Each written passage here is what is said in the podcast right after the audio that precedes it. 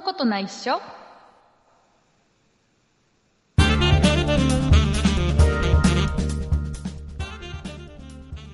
そんなことないっしょ第377回でございます。お送りいたしますのは竹内と、畑中です。よよろしくお願いします。ろしくお願いします。えー、畑中さん、はい。今週はですね、うん。リスナーの皆様にとてもとてもうん。嬉しいお知らせがあります。お、なんでしょう？えっ、とね、僕が冗談で言っていたことが現実になってしまいまして、えー、なんですか？あのね、僕が、えっ、とね、うんこの番組の372回だったかな、うん。はい、372回で、えーうんちょっとお話しさせてもらくれもらったね、あの、うん。木更津にあるうん。マレーシアのホテルっていう、マレーシア出た。なんかもうそれを372回から、うん。なんかほぼ毎週のように名前は出してる気がするんだけど、そうですよね。喋ってますよね。もう覚えてるな、あの、ホテルの名前はね、ジェスリビラ東京、覚えたよジェ。スリビラ東京ね。で、ここに家族で泊まって、すごく今 GoTo キャンペーンやらなんやらですごく安く泊まれて、しかも去年、年の8月にできたばかりで、8はい月 ,8 月去年の9月だったかな、まだ1年経つか経たないかっていうところで、うん。あのホテル自体もすごく綺麗だし、うえーん。まあ、なんといってもそのホテルについてるレストランがうんパプリカっていうレス,、パプリカ。はい。レストランなんだけど、ここが、えーすごくマレーシア料理がすごく美味しかった。うん。食べてみたはいで本当に気軽にねあの、うん木更津にあるマレーシアみたいな売りでできてたホテルだから、面白そうだから泊まりに行ってみたしかも GoTo で安かったから、家族でね、うんうん。えー泊まり行ったんだけど実は中身すごく良かったよって話をうん番組でしてて、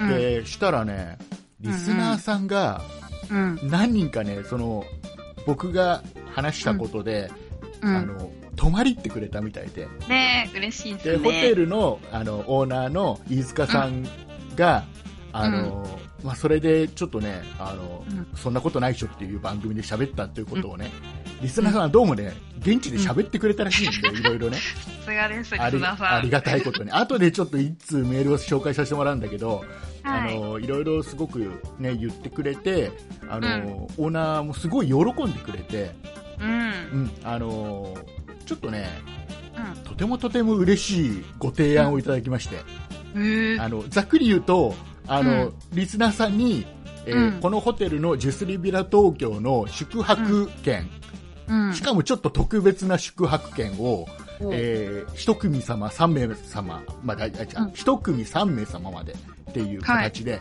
えっと、ご提供いただくことができまして、わお、プレゼントですはい、ね。このお話をちょっと後でしたいと思います。はい。はい、なので最後まで聞いてもらえるとねいいんじゃないかなと。そうですね。思います楽しみですね。でね、うん。でね、あの今日実は収録しているのがいろいろあって、うえーん。9月の27日なんですよ。はい。はい、9月の27日なんです。で、はい僕、ちょっといつもよりテンション高いのは、うん。あいつもと変わんないかもしれないけど、ね、ちょっとテンション高いの、気持ちがすごいテンション高いの。うんえーなぜなら、ついさっきまで半沢直樹の最終回見てたから。暑かったですねね。畑中さん見た見た？見た途中からだけど。途中からなの？ずっと、ね、あねあのい第1回から結構見てた感じ？見てない見てない。あななんとなくなんか世間で噂になってるから最終回だけ見とこうかなみたいな多分3話ぐらい前から見てて、今日も途中からしか見てない。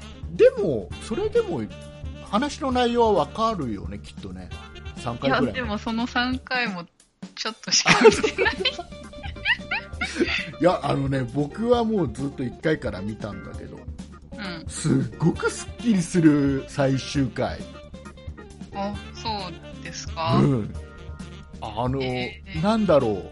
あの多分これ以上すっきりする終わり方はないだろうっていうぐらいすっきりする終わり方をしてくれた。うん。ん。あのなんか、ながらみしてたからあんまりあ頭にあそっかそっかそっか。じゃああのね多分近々うん。DVD になったり、まあ、再放送があったりすると思うんでね、あのうんうん。ぜひ畑中さん見見るといいと思う。これは。うん。これは。なんかでもすごいメッセージ性のある回だったなっていうのはちょっと思いましたよね。なんかみんな見たらいいよって思った。そう。本当にこれがね初回から見ると最後のうん。ところはすごくなんかちょっとゾワゾワってするぐらいの終わり方をしてる、うん。えーまあそんな半沢直樹っていう話はいいんですけど。はい。えーっとねオうんープニングでちょっと一個だけ話をしたいんですよ、はい。あのー台風が来たじゃないですか。いつ？つい最近。先週。どれ？えーっと23日とかにちょっとあの今回ちょっと九州じゃないやつですよね。九州じゃないあの関東で本当に千葉の上通るんじゃないかって言われたんだけどうん。結局ちょっとそれて太平洋の方にそれたんで、うん大きな被害はなくて済んだんですよ、うん。うん。台風ね。で、まあ、台風がもしかしたらまた上陸するかもしれないっていうことで、うん。ニュースとかで結構やっぱり去年の今頃は本当に千葉県直撃うん。で、えーすごい被害があって、うん。えー大変だったんだけどあの多分一番ニュースになってたのはあの、もううちから本当に近いところなんだけどうん。車で30分とかっていうレベルの近さなんだけどあの、うんゴルフ場ゴルフの練習場はいのはい。鉄柱が倒れそう倒れちゃって隣の民家が、もう大変なことになってって、うんうん。これニュースでやたらやってたと思うんだけどあの、ん。それに関してはもう本当にねゴルフ練習場自体がもう今更地になっちゃっててあらら。で被害に遭ったおごたお宅もみんな大体、もう今、まあ、もうもう修修理というか建て直しだったり、うんえーまあ、できたのかなっていうがもう外から見た感じでしかないけどね、うんっていう、まあ、一旦一旦一段落できたのかなっていう、まあ、外から見た感じはそんな感じがするの。うん。であの今回の台風がもしかしたら来るぞっていううん。時のいろんなニュースとかワイドショーとか見てると、うん。やっぱりねまだあのね千葉県の中にはまだブルーシートが屋根にかかってるところがあるんですよ。ああ、そうなんだう。んであのそれをねまた言ってるんですよ、もうどこどこはまあうん未だにこれぐらいブルーシートがかかってますうん。っていうのをねうん。言っててこれ台風来るたんびにこれその家のうん。修理状況をニュースで言うのかなってちょっと思ってさ なんかもうそろそろ、もうそろそろいいんじゃないかなって思っててっていうのがあの、あの多分その家の人もちょっとプレッシャーになってる気がするんだよそろそろ。うん。あの本当に被害があった直後は、ねうん。そのニュースでやってもらうことであの支援がい、ね、行ったり、うん。うん。うん。まあ、いろいろ助かった部分ってたくさんあると思うんだけど、うん。もう1年丸1年過ぎて、うあのん。まだそのブルーシートがかかってないかかってるお宅っていうのは、うん。そろそろまた違う理由なんじゃないかなと思っててね、うん。いやもうもうそこの修理諦めてもう違うところにも住んでるとか、まあ、なんかの事情そう他の事情でちょっと修理ができてないとか、でうん。その家をさなんかもう映像出してさまだブルーシートがまだブルーシートだって台風来るたびに言うのはさ、うん。なんかそろそろもういいんじゃないかなってちょっと思ったりして、うんもうそろそろ違う理由な気がするんだよね、なるほど。うんえーただ、まあ、実際のところってのはわからないんでね、あのうん実際にやまだうちの近所でもいくつかブルーシートかかってるとこあったりするんで、そうなんですうね。んあのうん。まあ、なんかまだね支援とかできるのかな、わかんないけどなんか、ね、そういうの機会があったらぜひ、えーな協力してもらえればなっていうところってことでまだ苦しみがあるよっていうことですね。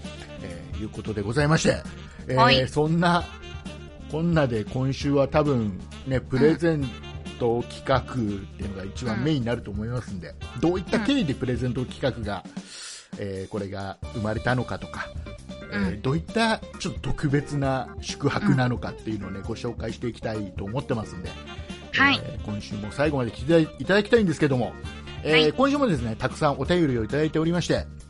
えー今週お便りをいただいたリスナーさんのお名前の方は畑中さんの方からご紹介していただきたいと思います。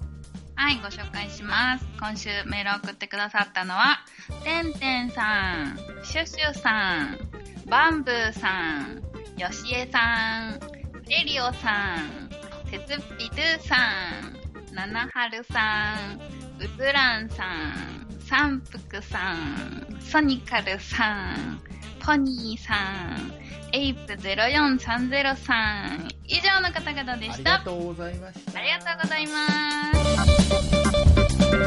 す。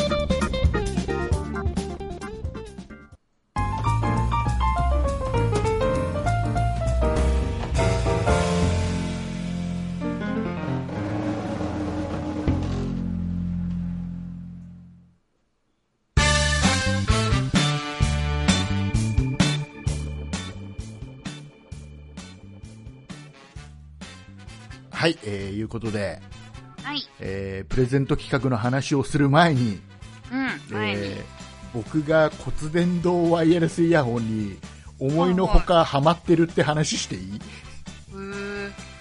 あの僕、数回前に、うんあのチーロさんの骨伝導ワイヤレスイヤホンをちょっとご紹介、番組でさせていただいて、しましたね。はい、あのありがたいことにそれ聞いてあの、う私も買いました、うん。ね、僕も買いましたっていうリスナーさん何人か報告いただいたりして、いらっしゃいましたね。本当にね、あのありがたいありがとうございますっていう感じなんですけど、あの僕ねその、うん。まあ、チーロさんの骨伝導ワイヤレスイヤホンって何かというとあの耳に入れる入れる、えーカナル型とかいうイヤホンではなくて、うん。えー耳は塞がずに耳のなんか前前のこの何こめかみあたりの、ところに、えーうん。なんかその音の振動するところをくっつけて、えーうん。骨を震わせて、えー要は音を聞くみたいな方式のワイヤレスイヤホンうん。うん。なんですよ。でこれで、あの僕、チーロさんにその商品をご提供いただいて試してみて、うんえー僕、骨伝導ワイヤレスイヤホンってすごい初めてだったんでうん。あのちょっと感動すらあったのねおー感動。そうものそういうものがあるっていうのはもう前々から知ってはいたんだけどうん。実際使ったことがなくて、あのそうですよね。あここんな感じなんだっていうちょっと、ねうん感動すらあってであと僕の使い道としていろいろそれが便利だったのね。耳が塞がれないってことは外の音がバッチリ聞こえるってことだから、うん。例えば僕の使い方としては、まあこの間の番組でも話したんだけどあの、うん。まずはリビングへ一人動画を見たいときうん。タブレットとかスマホでちょっと動画 YouTube とかうん。TikTok とか、うんほら僕ほら若いから TikTok とか見ちゃうタイプだから ね？ね？はいみ見てるときに今までほらイヤホンで聞いてたらうん。リビングにいてね例えば嫁とか娘が声かけてうんく。れたときにすぐ返事ができないわけよ、まあそうですね。聞いてるの？ってちょっと怒られるぐらいな感じだったのね、うん。なるなる。で骨伝導だったら耳は塞がないから、うん。ちゃんとあの、んリビングにいてさみんなで家族でリビングにいるときに、うん。周りに迷惑をかけないために一人でこのイヤホンで聞くっていうときに骨伝導だったら、うんまあ、全てが丸く収まるっていう、うん。一つメリットがあるのとあとはあの僕寝る前に、うん。えー、ともう音楽聴いたりポッドキャストとか聞いたりラジオ聞いたりしながら寝るのねうん。寝るときに、でその時今までイヤホン耳に入れて、うん。えー普通のイヤホンで聞いて寝てたんだけど、うん。ずっと気になってたのがそのやっぱり寝る前お風呂入るじゃないですか、そうですおね風呂。入ると、まあ、少なからずとも耳の中にちょっと水分が残ると、うん。それを寝る前に耳をイヤホンで塞いだまま寝ちゃうっていうのは、うん。やっぱりあんまり良くないよね、そうですね。まあ、一説によると、まあ、下手をしたらカビが生えるよなんていうのも読んだことがあるんで、うん。気になってはいて、うんでそれも気にせずに済むとかね。うん。塞がなくていいですそうそうからね。そうでね、ただね、うんこの骨伝導ワイヤレスイヤホンっていうのは、うんこの機械が要は振動を出して骨に伝えるのと同時に、うん。まあ、当然その周りに空気があるわけじゃないですか、うん。で空気もやっぱり同時に多少は振動するわけですよそうですね。そうするとん、その音漏れになるんだよねそれがイコールああ、確かに。そうでえっ、とねボリュームをうん僕がね一、人で夜静かな場所で聞いてるぐらいのボリュームだったらそんなに音漏れ気にならないんだけど、うん。えーまあ、ちょっとなんだろうなボリュームを上げると結構音漏れするなっていうのはちょっと思っててほうほう。でちょっとねまあいろいろこのこれをきっかけにね実はチーロさんのこの骨伝導ワイヤレスイヤホンを、うん。あのサンプルで一ついただいた後に一個自分で買ってるのねうん。気に入りすぎてで 今だからチーロさんのその、うんワイヤレスイヤホンは骨伝導のワイヤレスイヤホン2つ持ってるうん。で でもうなんかねもう一回ハマったら凝り性なところがあるんでへあのねいろいろ調べたらうん。あのねやっぱね上には上があると、あ、なるほうど。ん、もっといいのがあるんだ。もっといいのがあるとうん。でね調べたらどうも、うん。えー、と骨伝導ワイヤレスイヤホンっていうのはうん。アフターショックスっていうメーカーがどうも最初に作り始めた、うーん。なんかアメリカの方のメーカーさんなんだけど、でねうん。もうねこの骨伝導ワイヤレスイヤホンに関する特許だけでもなんか、うんとね、いくつだか200だか300の特許持ってたりえー、すごいな。するんだって、うん。ここでしょううん。とここでしょうっていうことで,、でこのアフターショックスっていうメーカーのうん。作ってるこの骨伝導ワイヤレスイヤホンいくつかあるんだけど、うん。一番上のやつ、うん。えっ、とねエアロペクスっていうのがあるのねうん。これアマゾンで今見るとうん。1万9998円約2万円結構する。結構するんで、まあうんポイントが2000ポイントつくよとかうん。あとあの他の楽天とかで見ると1万7000円ちょっと切るぐらいだったり、うーん。まあ、大体それぐらいみたいなのね、うん。まあ、1万7000円前後が今の相場みたいな、まあ、にしても高いじゃないですか、うん。でどうもこれはまず軽いぞと。軽い？軽いんです。あの重さが。あ、チーローさんのやつよりも？チードさんのやつも軽いんだよ。軽いんだけど、うん。さらに軽い。へー。あのねいくつだったかな、うん。えっ、とね26グラムとかなんかそんなレベルうん。うん。うん。どっかに書いてあったら、ね、なんかこれ適当なこと言っちゃいけないよねうん。でもなんかピンとこないけどねね。本当にあのねつけててうん。あのつけつててない感じ？そうつけてるのを忘れちゃうぐらいの重さへーそうなんだ。26グラムとか36グラムだったと思うんだよ確かうん。えーっとねちょっと後で調べますねちゃんとね、えーはい。あ26グラムうん。26グラムでえーっとどうも、まあ、いろんな特許を持ってて、うん。まあ、あの他の骨伝導ワイヤレスイヤホンに比べてうん。あの音漏れがさらに少ないうん。っていうのもあって、うん。すげえ悩んだんですけどうん。買ったんだ ありましたか。でね使ったんだうん。いいんだ やっぱりまあまあまあいいものは、うん。うん、多分僕の普段の目的使い道からいくと多分リスナーさんほとんどのリスナーさんの目的からするとうん。うん。多分ねチーロさんのうんあの骨伝導ワイヤレスイヤホンって多分うん必要、もう最小限というかもうもうそれで十分な性能なのね。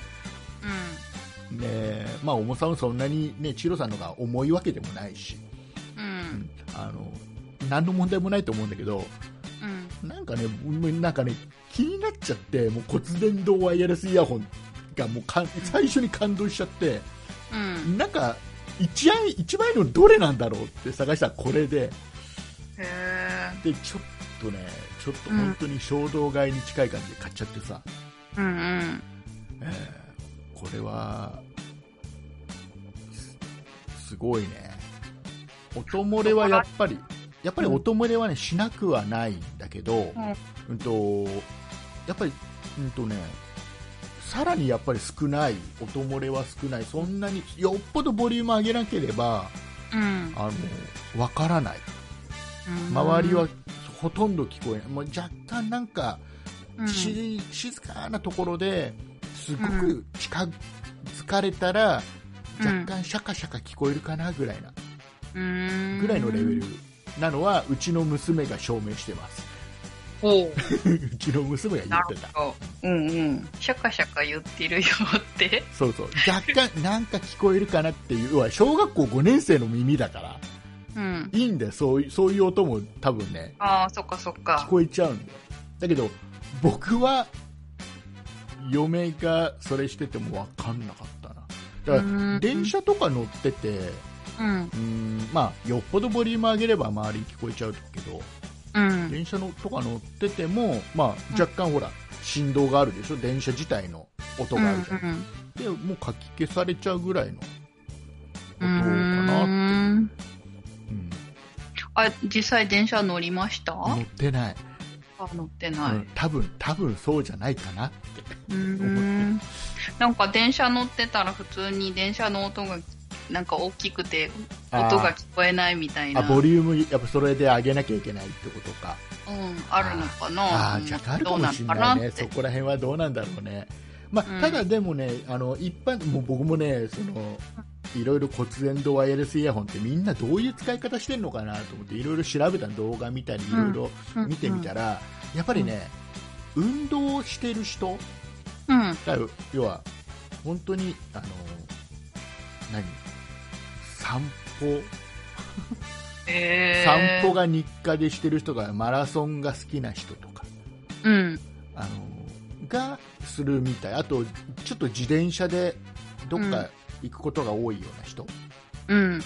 なんか車乗ってて耳塞ぐようなものはつけちゃダメとかって条例あるじゃないですあか。るあるある骨伝導だったら塞がないからえっと OK になるのかな。えっと 理屈上骨伝導ワイヤレスイヤホンは耳を塞いでいないのでで外外部の音が聞こえるので、えっと OK だと思うんですよあくまで思うね、うんうん。最終判断するのは警察なので、まあそうですうんねあ。の僕は大丈夫じゃないかなって理屈上は大丈夫じゃないかなと思うんです、うんただ耳のあたりにうん。何かの物体があるっていうのは、うん。あの髪の長い人はね分かんないかもしれないけど、うあのん。単発の男性とかだと分かるので、外から見ても分かるので、えーとうん警察に呼び止められることは多いと思いますしかもほら両耳両耳にあるからねうん。片耳じゃないからで、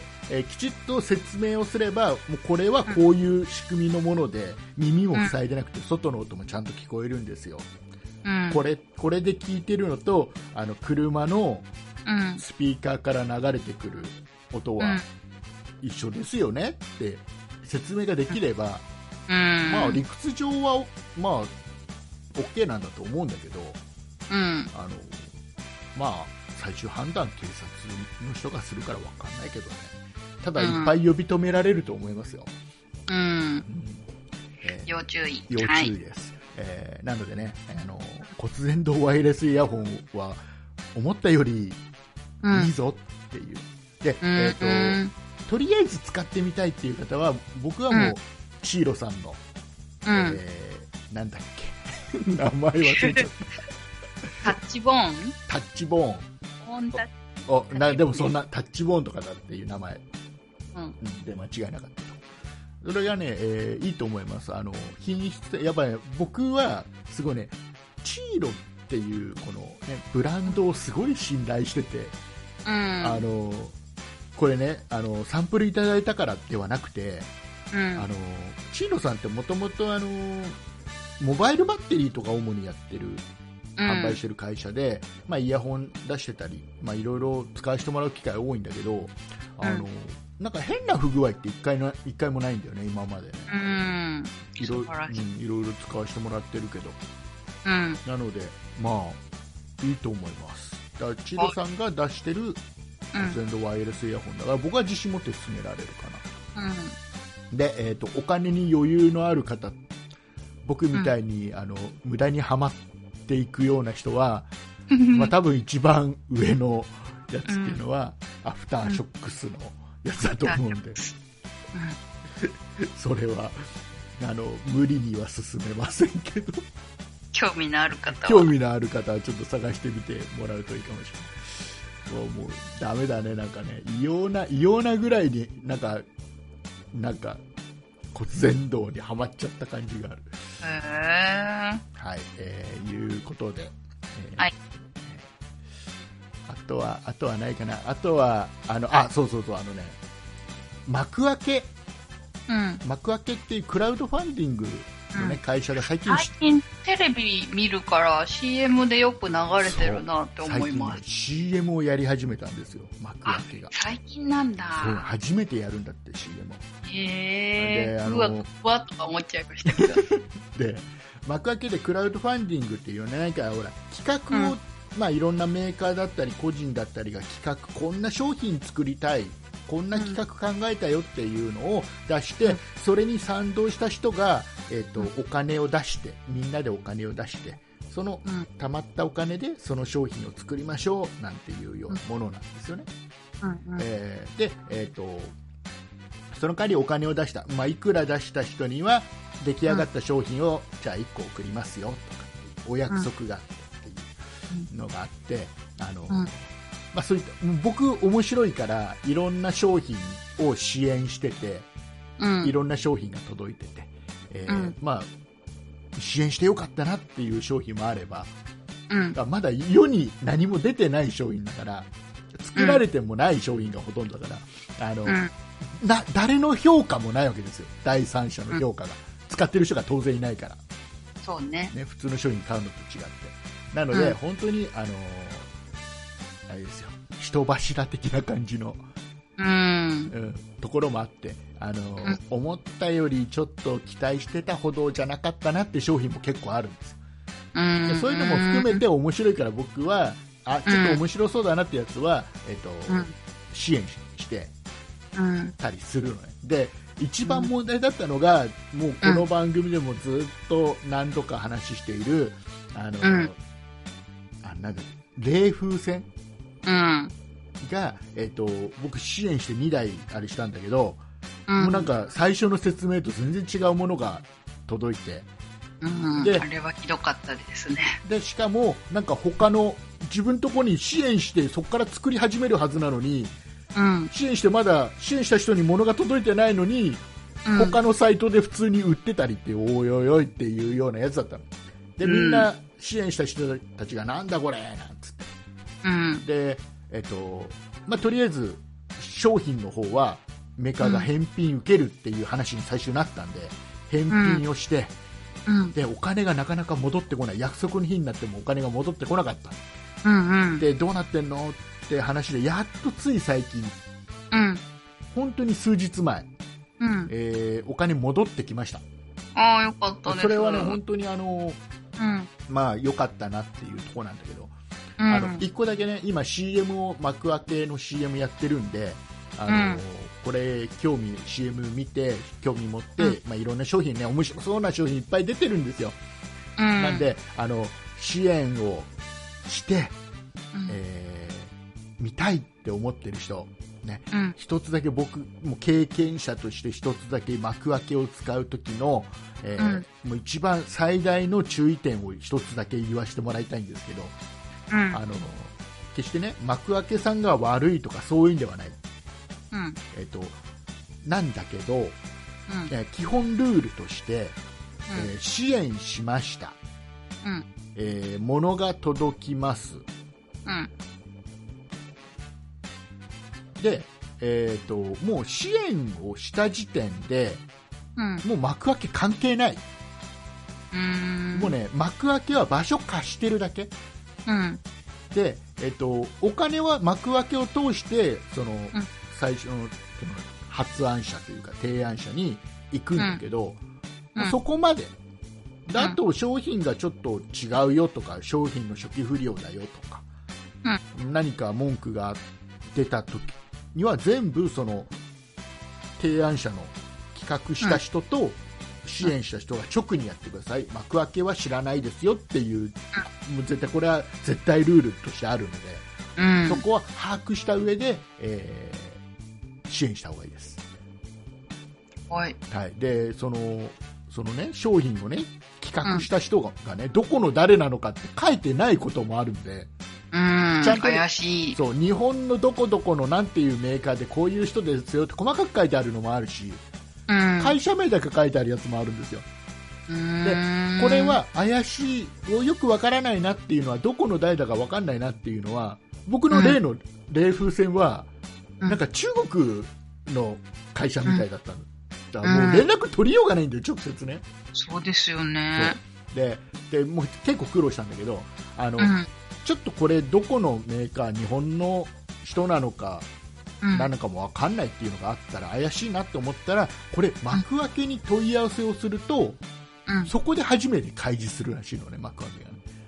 教えてくれるらしいの。でも個人にですよね。そうそうそう。聞いた人にだけ教えますっていうルールらしいの、うん。それもね今回の例の冷風船の時に分かったりして。うん。だから思った以上になんか注意が必要というかもう本当に支援をするってことはもうそのお金がうーんなんていうのかなあの、うん無駄になってもいいやっていうぐらいの うん。満足するものが届かなくてもいいやっていううん。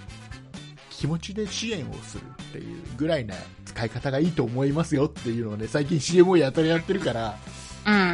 あのちょっとね言いたかったこれはうんうんなんかガジェット系の YouTuber の方が言ってたんですけど、うん。なんかガジェット系は壊れやすいから気をつけてねって言ってました。あああるかもしんないね。ああ。なんか製品として出す前のようなものだから、うん。なんかそこまで体制のチェックができてないみたいななんかことが多い。うん。あの全部じゃないけどうん。そういうのも多いって僕も聞いたことが、うん。うん、なかなか難しい、ねはい難しいですね。僕も1個ワイヤレスイヤホン Bluetooth ワイヤレスイヤホンすげえいいなと思って支援して結構いやうん1万いくらで、うん。えー支援してもらった商品はうん。もう全然ダメでしたあ品質的にも内容的にも全然がっかりだったっていうのがあったんで、あ。え全くもう本当に1ヶ月も使わずにもうほっぽり投げちゃったのもあるんであらら。まあ、それも含めて楽しめる人がやればいいかなと思う。うん。そうですね。さあ、えーいうことで、はい。はい、えーあらかた喋りたいことは喋りましたんで、お、いよいよ本題ですはいか本 本題に行きたいと思います。はい。はい、ここが、ここが今週本当に喋りたいところなんで、うんえっ、と、今まで我慢してくれたみな皆様、待っててくれた皆様、えーお待たせいたしました。えっ、とですね、えー改めてお話しさせていただきますと、えっ、と、千葉県の木更津というところに僕は住んでるんですね。はい。で地元の、えーホテルで僕本当にね自分が泊まりに行くまでそのホテルがあることすらあの、ん恥ずかしながら知らなかったんだけど、うん。えージェスリビラ東京というね、えーうんホテルが、あの木更津のあの、んアウトレットパークっていうアクアラインを降りて千葉県に入って金田っていうところに入るんだけどそのすぐ近くにあの三井アウトレットパークってすごいでかいアウトレットパークがあって、えーうん地方の方がすごいいっぱい来るところがあるんだけどそこのすぐ近くにうん。1年ぐらい前にジェスリビラ東京っていうホテルができてた。うん。えーでこれはあのもう最初にもう言っちゃうとあの、うん。なんていうのリゾートホテルな感じではないっていうのはもう本当に正直なところで言っときますあのなんかね本当にあのなんていうのかなあの、うん家族で、うんあのたくさんなんていうのかななんかゲームセンターがあってお土産物屋さんの大きいところがあってみたいなちょっとイベントがあってみたいな感じのあるじゃんなんかあの家族ファミリー向けのホテルみたいなさうん。なんかすごいいろんな施設がいっぱいあるようなさうん。ああいう感じではなくて本当にね、うん。ビジネスホテルみたいな感じで。なのね、本当に必要最小限の、えー施設しかないっていうのかな。うん。要はランドリーがあって、えーうん。販売機があってみたいな感じ、うん。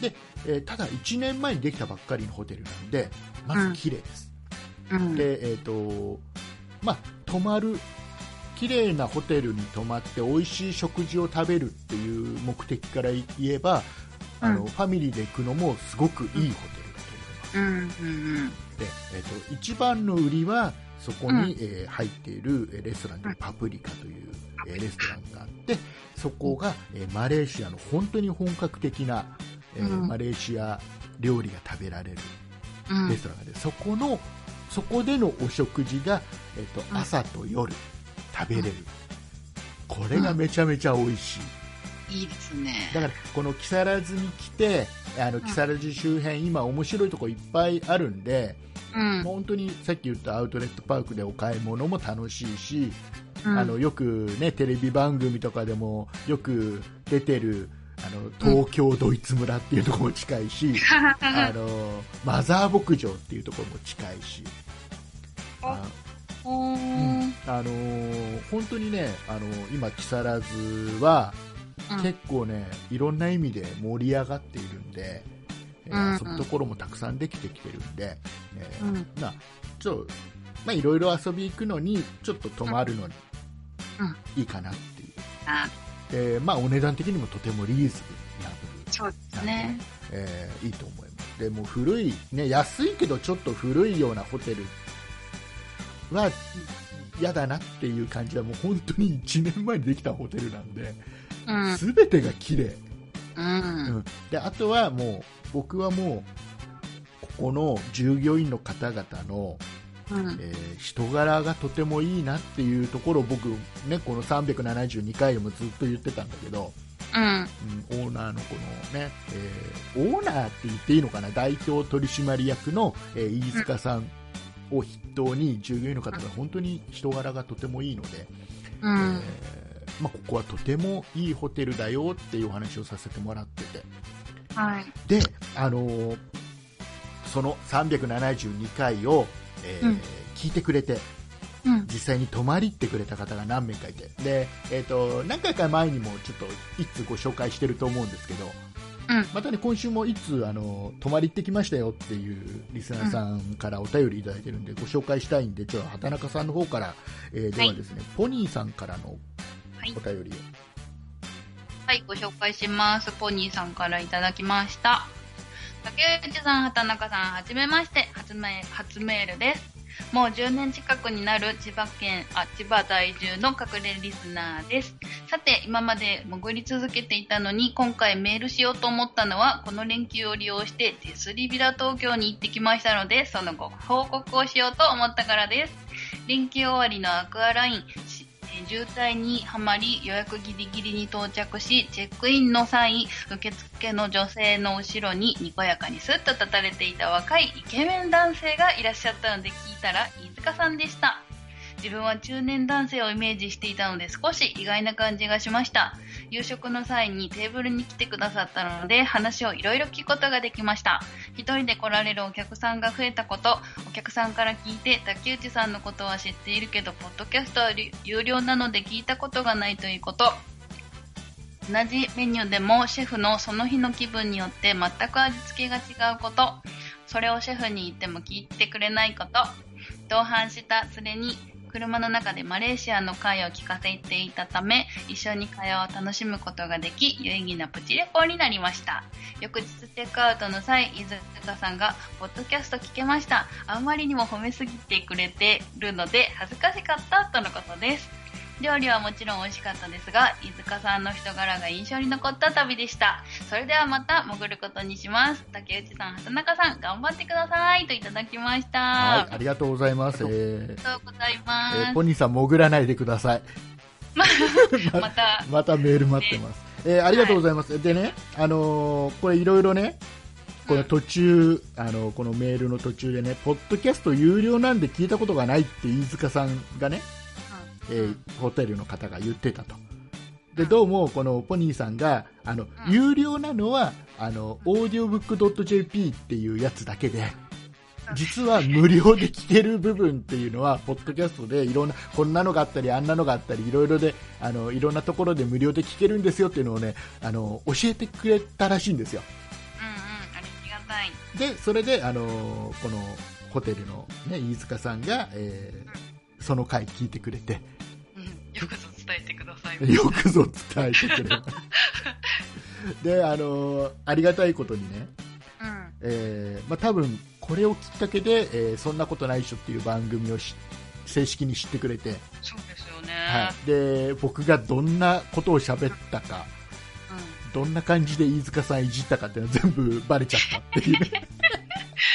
いや、でもずっと褒めちぎってましたから。本当ですかもう本当にね飯塚さん本当にいい人なんですよ人かなんか本当に良くてねであのーこの飯塚さんの方から今回、えっとそのプレゼントリスナーさん僕ね番組、ね、372回で冗談ってね半分冗談でねうん。うん。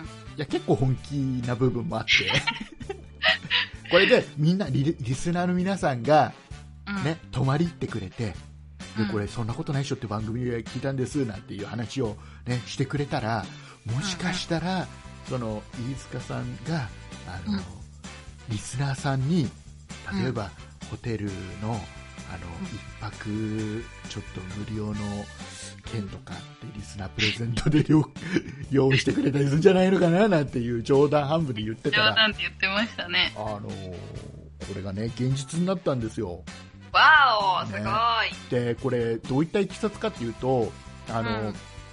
まあ、こういったあの本当にポニーさんからもこういうメールいただいたんで、うんうん。えっとまあ、これは一回あの、まあ、僕も番組上でうん。ちょっと飯塚さんを結構いじってしまったのもあるんで。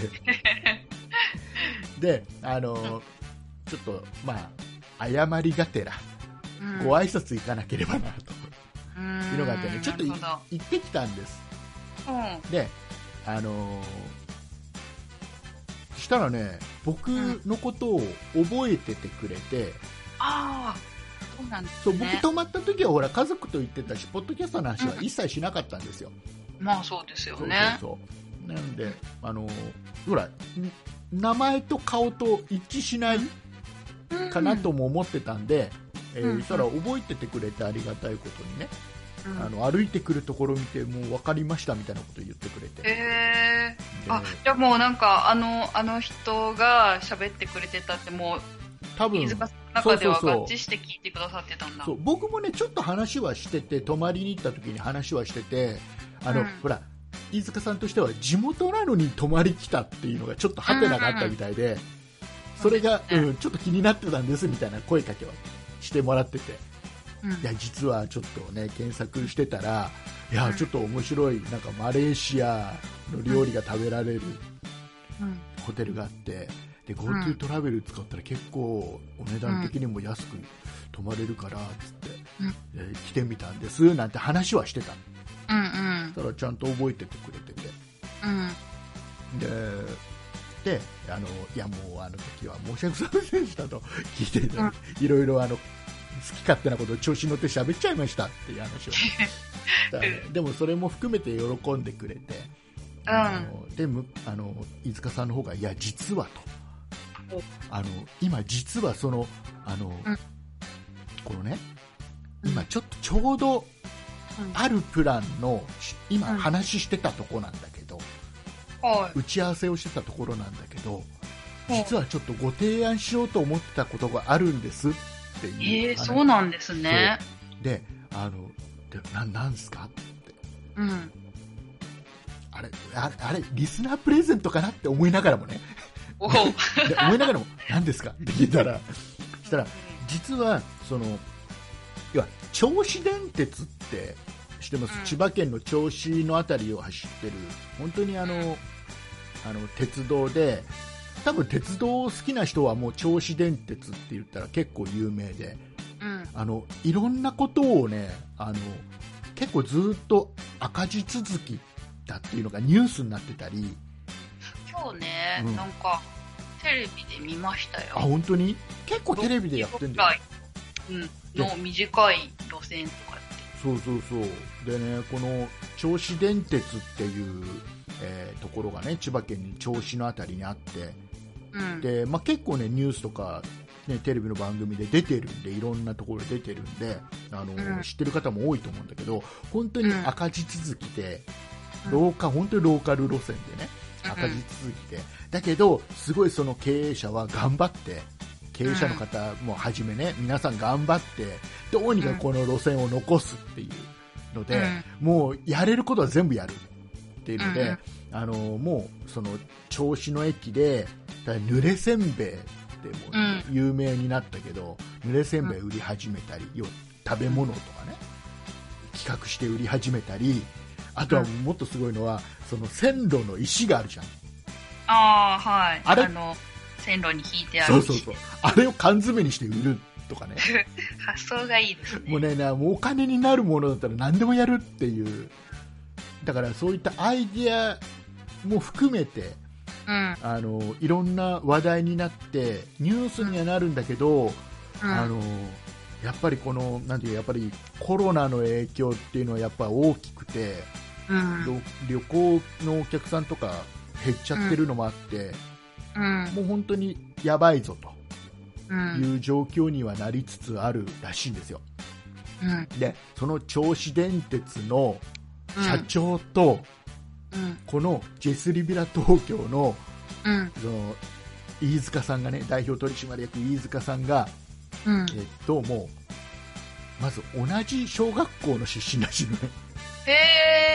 で、えー銚子電鉄のこの社長さんは木更津出身らしいんですよ結局だかほうほうほらやっぱり木更津の人でう。うん。で、えっとまあ、その飯塚さんと、まあうんその知ってる仲うん。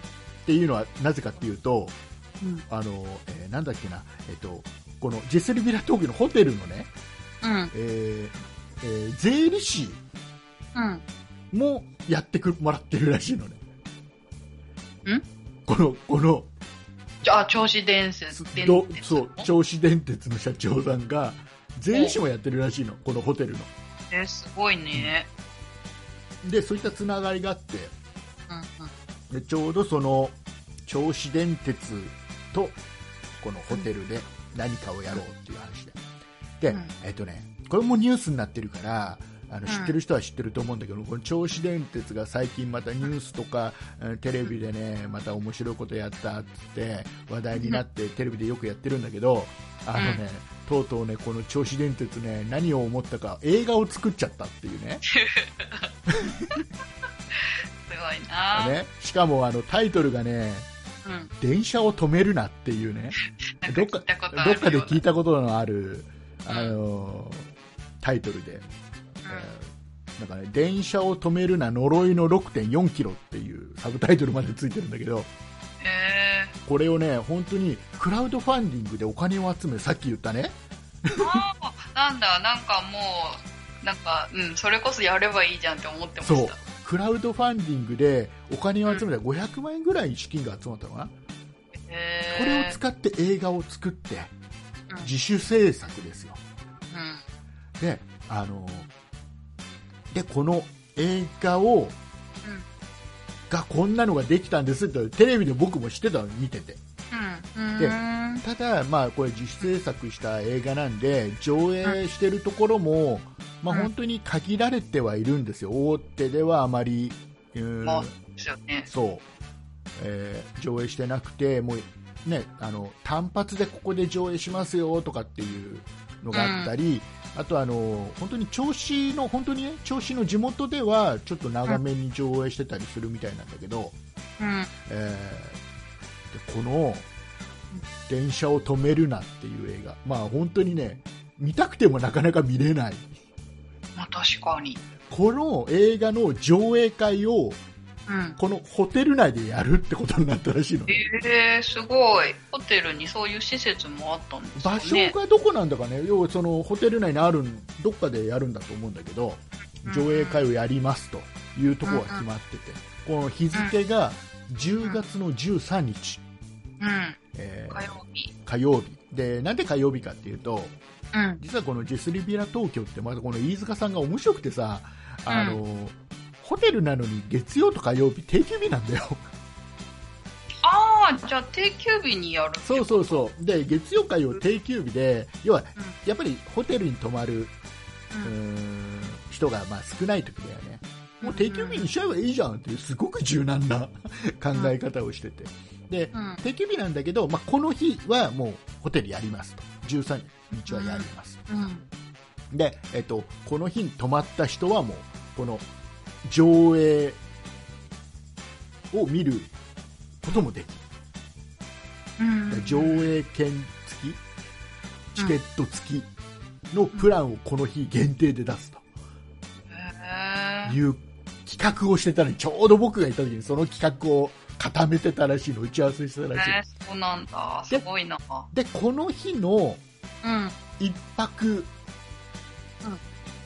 分を、えー1組3名様までうん。で、えーリスナープレゼントでどうですかっていう提案提案をしてくれたんですようん、素晴らしい。すっごいですよねでね泊まれる上に映画も見れる。そうであの当然ながら部屋も、ねさっきからずっと言ってる綺麗だし、うん。えー、とさらには夜と朝の食事も当然僕がずっとリスナーさんも泊まったリスナーさんも絶賛してる美味しい料理が食べれるしうん。でさらには映画も見れるうん。とだ映画好きな方鉄道好きな方サンド美味しいですね。もう何より電車に乗ってそう帰みたいでもう何よりね木更津に一回来てみたいなって思ってる方ぜひあのこの機会にあの当然これあの応募していただいてうん。えーとまあ、当たってね、えー行ってみようっていう方もいいと思いますし、うん。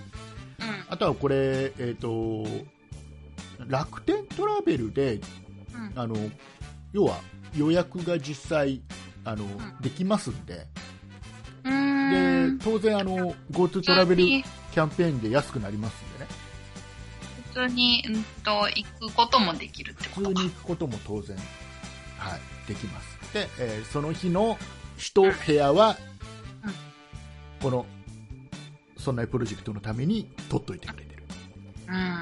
で、えっとこれがねまたねこれもねすごいのよ。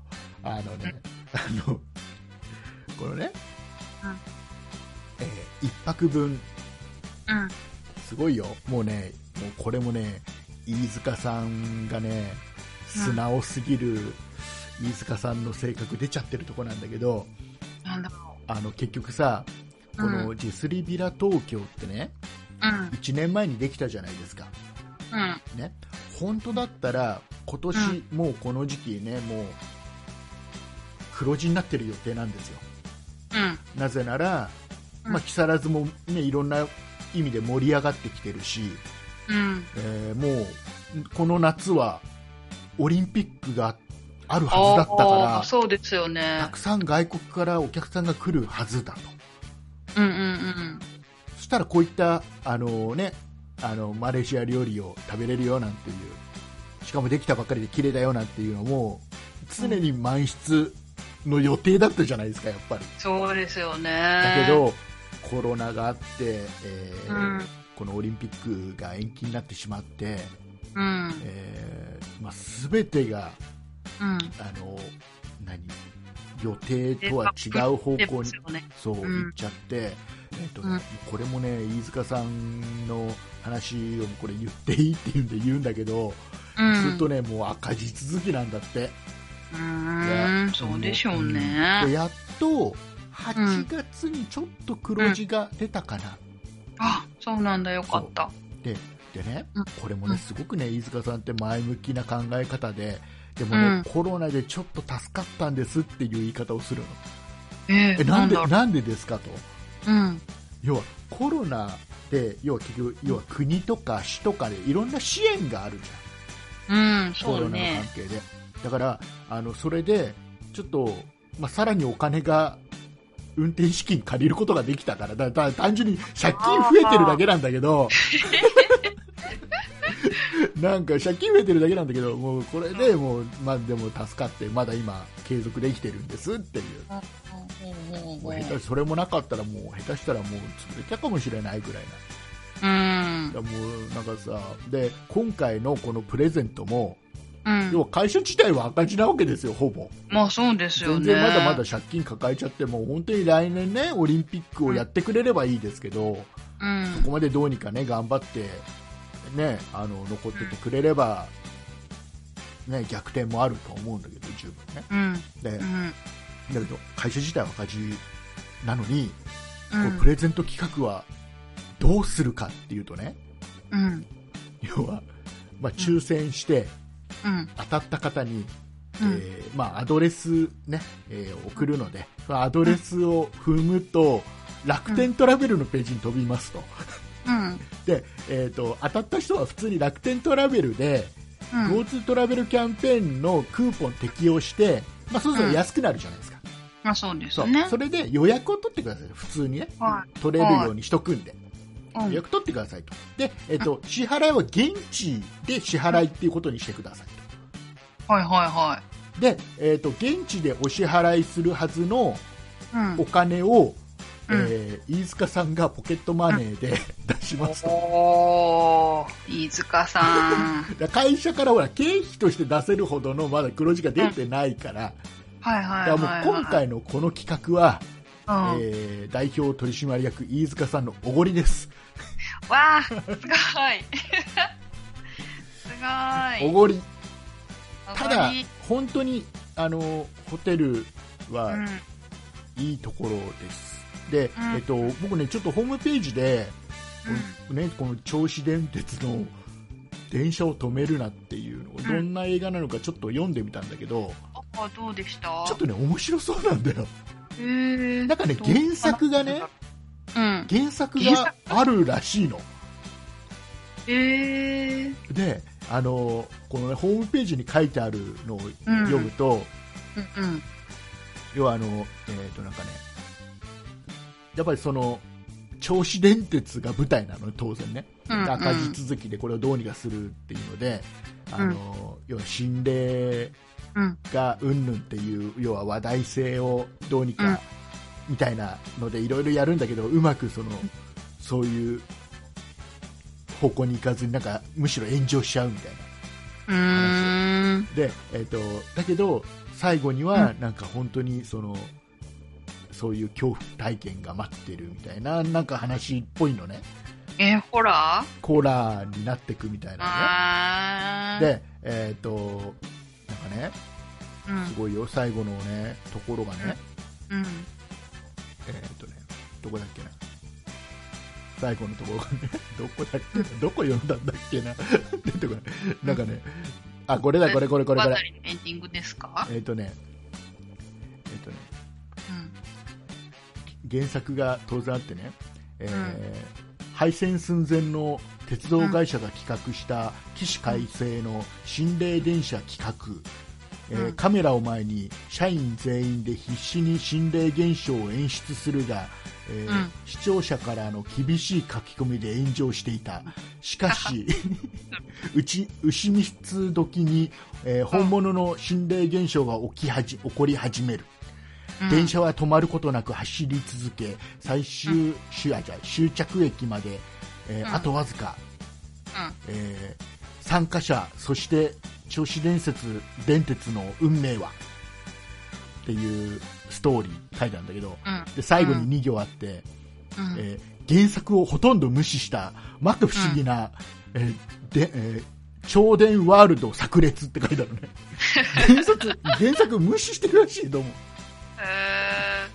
なんか内容的にはちょっと面白そう、ー。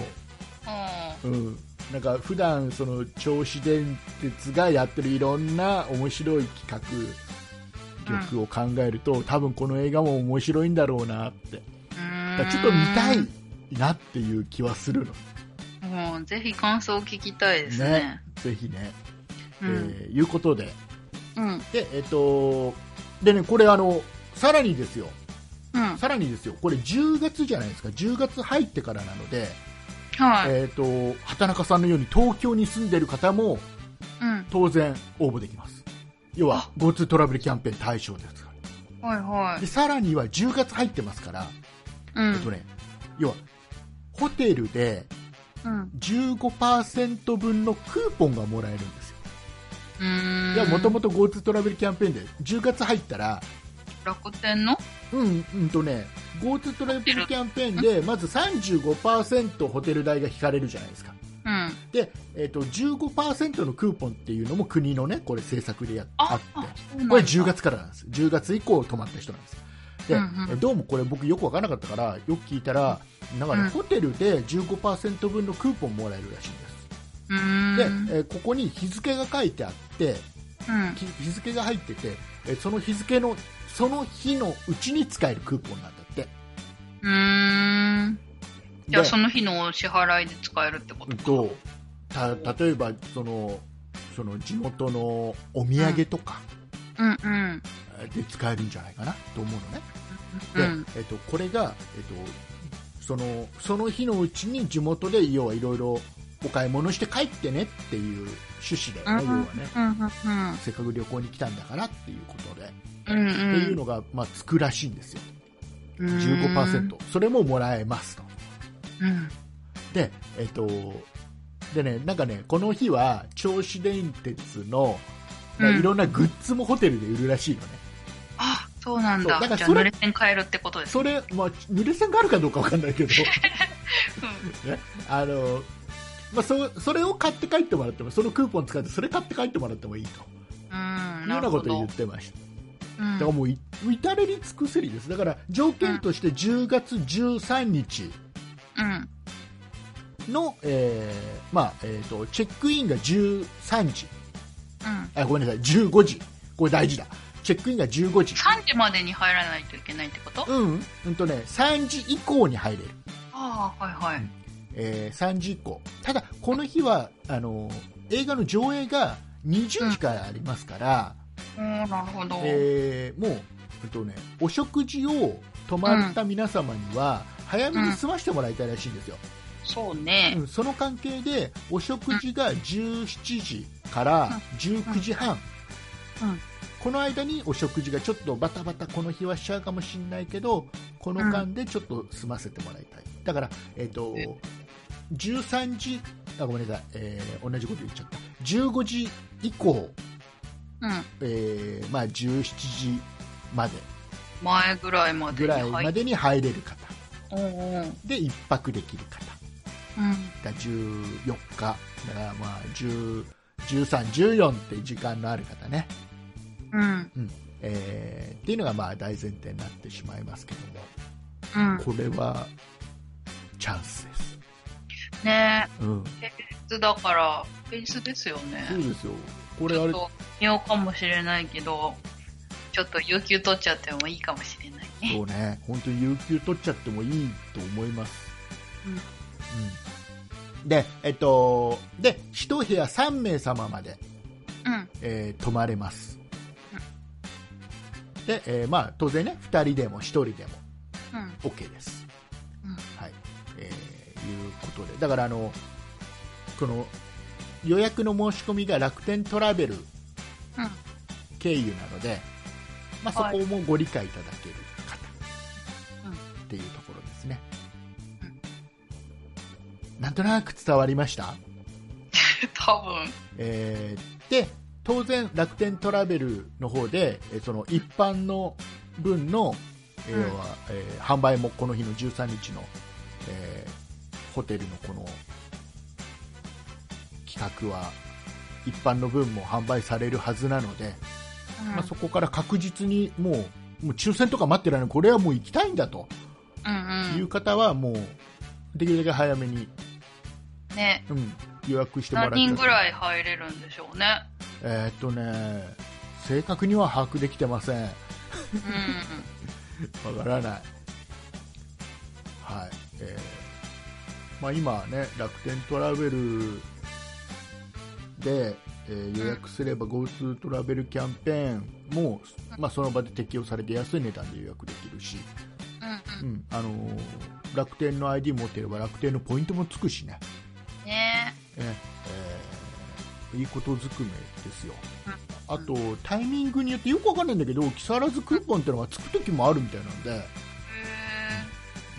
ーまあ、それもついたらラッキーぐらいに思ってください、えーでで、でですよ、うん。えーどうやって応募するのとこのプレゼントどうやって応募するの、で、えー今回はちょせっかくね、こんないいお話いただいたんで、うん。えーもうであとはもう本当に銚子電鉄にも頑張ってもらいたい。ジェスリビラ東京にも頑張ってもらいたい。っうん。ていうあの僕の思いもちょっとあるので、うん。えーこのそんなことないっしょだけでの告知ではなくて、うん。そんないプロジェクト、えー他の3番組、そんない雑貨店、そんない理科の時間 B、そんない美術の時間、うんえーこの3番組でも、えー同じ告知をさせてもらってます。お、はいえーなので。はいえーなので、そんないプロジェクトとしての、えーこのプレゼント企画としてやらせてもらっておりますので、はいえーとね、応募方法というのが、うん。一応ね、どうやろうかって考えてたんだけど、えーうんそんないプロジェクトの、うん。えーホームページ、うん。ホームページのトップページに、えー応募用の、えーホームを作ります、あ、作っちゃうんですね。はい、この、えー配信がされた時にはもうできてると思います、お、わかりやすくていい。はい、なのでそのリンク踏んでいただくと,、えーとまあ、必要事項がいろいろはいえー出てくるので、うん。えーそこに、えー記入してもらって、えー応募してくださいではい締め切りが、えー、とこれね13日のうん。宿泊のね、うん企画なので、えーはいちょっと慌ただしくて申し訳ないんですけども10月の5日、か。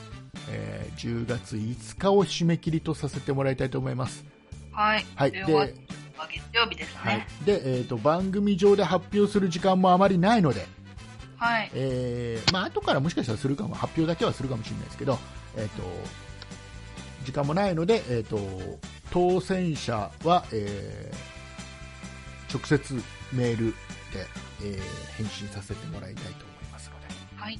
はい。えー当然畑中さんも応募可能です。あ本当ですか、は全然 OK です、おいいですね。はい、えーあれですよ。自腹で止まってもいいんです。いいですか？はい？はい補足いいですか、はいえっと、締め切りは10月5日の23時59分までです。はい。そうです。10月5日い、あ、うんと、うんと、10月5日いっぱい。ってことでね。はい。えーで、お願いいた日します。付が変わるまで。はい前、前まで。前まででお願いいたします。はい。はい。えーいうことで、本当に、えっ、と、本当に頑張ってもらいたい。うん、ねそうですホね。テル、本当にホテルはね、今大変だと思うんですよ。旅行関係は本当にいろいろ、あの、大変だと思います。結構ね、ただすごい頑張ってます。各ホホテル。すごい頑張ってます。で、あのねね。そう。で、ほら、木更津ね、僕の地元のホテルを応援するんだったら、じゃあなんでジェスリビラ東京だけを応援してんだって思う方もいると思うんですけど、あの、木更津のホテルって結構老舗なところが多いんですよ。で、あのー老舗のホテルって、やっぱり常連客さんとかもついてたり、うん。名前もね、ある程度浸透してるんで。どうにか頑張って、踏ん張ってるところが多いうん。中で、僕ね、うんこのジェスレビラ東京さんは、なんかね、うん不運続きだった気がするのね。要は、去年の夏にオープンして、うん。で、まあ、まだね、ホテルオープンしたらな、なかなかまだ名前も浸透してない。うん。で、ホテルの従業員もまだちょっと不慣れなところがあったりして、うん。で、やっとこれから、えっ、と、年を明けて、うんよし、今年はオリンピックもあると。うん。よしじゃあもう去年の夏ぐらいから準備もいろいろできてきて、もう従業員も慣れてきて、オペレーション慣れてきて、よし、これからだっていう時にコロナなわけですよ。ねうんで、銚子電鉄もそうですよ、やっぱりコロナがあって、お客さん減って、で、かつあの、台風も来たじゃないですか。ああ、そうですね。それでも結構打撃があって、うえん。ー結構苦しい経営をしているので、よかったらもう本当にこれ聞いていただいているリスナーさん興味あったら本当に、あの応援してください、うん。はい、あのどっか泊まりに木木更津の方を泊まりに行くならぜひ寄っていただけると嬉しいなって思います、はい。えはい。ー決してこれはあれですよプレゼント企画をご提案いただいたからうん。です。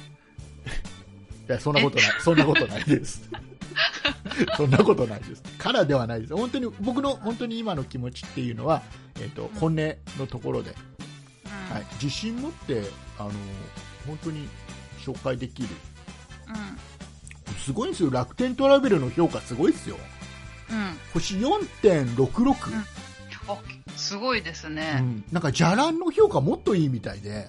おお。4.8いくつとかっていうふうに聞いたからねめっちゃいいじゃないですか本。当にね評価はいいんですようん。ただなかなか、あの、う名前が浸透してない、うん。うん、まだ1年だから、うん、そうですね。これからですね。どうしてもね木更津で、その、うんアクアライン降りてすぐでどっかホテル泊まろうって言ったらみんなやっぱりホテル三日月行っちゃうんだようーん。そうでいいっぱいね他にもちょっとこじんまりしたいいホテルいっぱいあるんだよね木更津ねそっかうん。ホテル激戦区なんですね。そうホテル三日月もいいけども、うん。えーすごい頑張ってたよ僕ちょっとほら 先週お話ししたけどねホテル三日月もすごい頑張ってたよ結構普段やってないこと頑張ってやってたようーん。頑張ってたけど、えーうんとりあえず今ね、えーうんチェスリビラ東京さんをうん。来年の来年きっとオリンピックあるでしょう、ね、あるかな？あるあると信じて。うん。だってやるって言ってるもん。うん。わかんないけど。まあど。あると信じてね。そこまでどうにか、えー頑張って踏ん張ってもらいたいんでね。で当然あのあれですよ。マレーシア料理を出すうん。このパプリカというレストランは、うん。食事だけでもうん。当然行けますんで日帰りでちょっと食事食べようっていう、ねえーはい方はちょっと寄ってもらってもいいと思いますね、うえーぜひ。ん。ぜひ。よろしくお願いいたします。はい、お願いします。はい、大丈夫かな？もうここいろいろ。うん。大丈夫かな？忘れてることないかな？と思うけど、あ、えっと、銚子電鉄の社長さんのご挨拶付き、あそうですそうです。それも忘れちゃいけないうん当日お会いすることができるという、そう。特典付きです。そう。銚子電鉄の社長さんが当日、えーうん。ホテル来てご挨拶もしてくれるらしいです、はい。はい、えーそれも踏まえてもう多分鉄道好きな人にはたまんないんじゃないですか、ね、たまんないですね。ね、ぜひ。だうん本当はね、本当はね、あのーあれだったんですよ。この日に、もうほね、当然ホテル部屋あるわけだからうん。そんなプロジェクトのメンバーでね、うん。あのうん休み取ってお竹内さんに会える企画。もうこのホテルみんなで泊まろうぜぐらいの話でみんなで映画見ようぜぐらいの話をしてたんだけどやっぱりみんなねそんなプロジェクトメンバーでみんな仕事持ってるんで、うん。そう簡単に休めないっていう私ぐらいじゃない？フリーなら。畑中さん泊まりっちゃうあれいいいいですよ畑中さんもし泊まるんだったらうん。ここで言うのもなんだけどあのー僕おごりますよ、本当っすか、うん、ちょっと考えます考えておきましょう。はい。考えておきわかんない。よこれはあれあれですよリスナーさんこれはわかんない。からねあくまでわかんない。からねわかんない。からね。勝手に今ノリで言ってるだけだからね畑中さん来るとか思わない。でね本当にねうん。目当てに来られても困る当てに困れても来られてもちょっとねちょっと逆に畑中さんがねちょっとあれだよねどうしよう、飯塚さんにご挨拶に行かない。と。そうそうそうでもそのうちでも畑中さんもなんかね機会があったらうん。うんあの本当にまあ綺麗まあな綺麗が何よりうんうん、あと食事が美味しいのが何よりだと思うんでね、うん。えーよかったら行ってみたらどうかなと思いますよ。いいと思います。はい、えーいうことでございまして、うん。えっ、とうん結構喋ったな1時間15分ぐらい喋っちゃったな。うん。はい、えーいうことでございまして、えーはいぜひ、えー映画も多分いろんなとこで上映すると思うんでね、ホームページ行くとね、ここで上演してますっていうのがね、あのスケジュールが全部、えー載ってるんでね、あ、そうなんではいえーすね。電車を止めるなで検索するとね、うんえー出てくると思います。うんはいえーいうことでございまして、はい。エンディングに行きたいと思います。はい、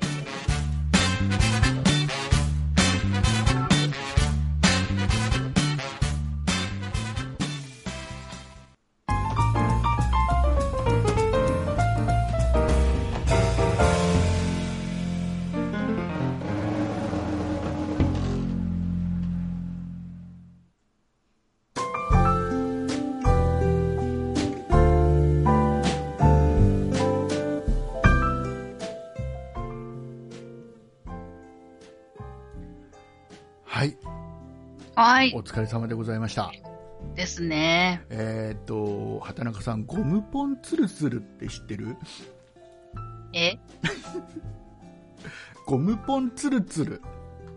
わかんない。何？畑中さんにこれをね、ちょっとね、本当に、あの、よかったらね、うん。使ってほしい。まあ、畑中さんいらないかな、若いからな。あの、ゴムポンツルツルっていうね、うん。あの、ボディタオルがあるんですよ。いや、お風呂で、お風呂で体洗うタオル。うん。で、あの、まあ、普通のね、ちょっと細長いタオルなんだけど、うん。なんかね、ゴムがうん。練り込まれてるっていう言い方が正しいのかな。うん。うんこのタオルの中にあの、うんゴムが入っててなんか、毛が絡まって、毛がなくなるみあたいな。ねそんなにゴムゴムしてない、うーん。あゴム入ってんだぐらいな感じうん。でこれで、まあ、ちょっとお湯に浸してうん。あの例えばさあの肘肘とかちょっとガサガサしてるじゃん、うん。うん。えーでそこをこするじゃんうん。それツルツルになるうん。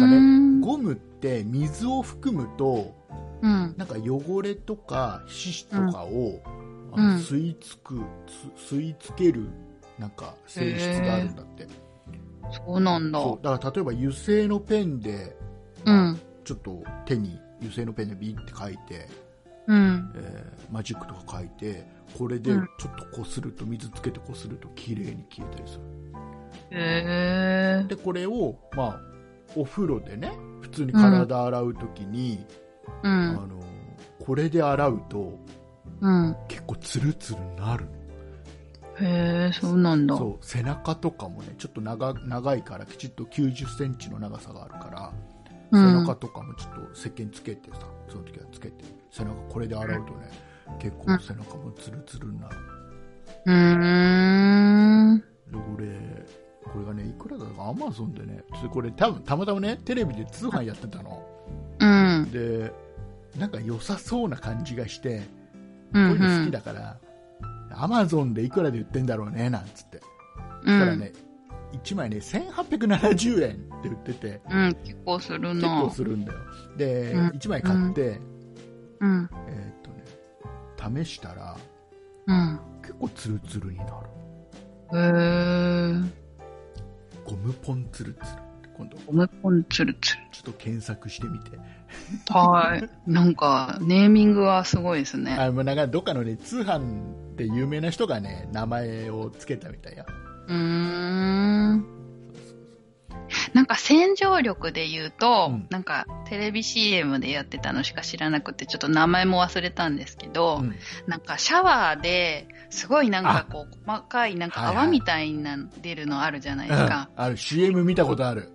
そう、月額500円とかいう、あれがすごい気になってる。すげえ気になる。わかる。すげえ気になる。何なんだろあれは、おでも落ちるんでしょ？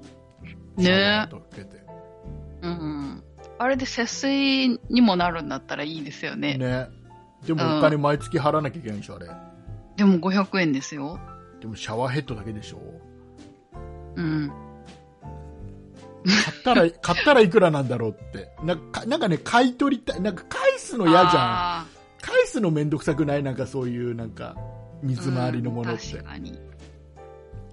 どうなんだろそうう。なんか、月々500円だけど、うんなんか最初にいくらとかなんか、設置料金とか取られたりとか、なんかその辺がああね結構謎だなと思って。ああやだねあとなんかあの、あれだね何ヶ月何ヶ月以上使わなきゃいけないとかああ、はいはいはいはいあった。らちょっと嫌な感じはするけどねうん。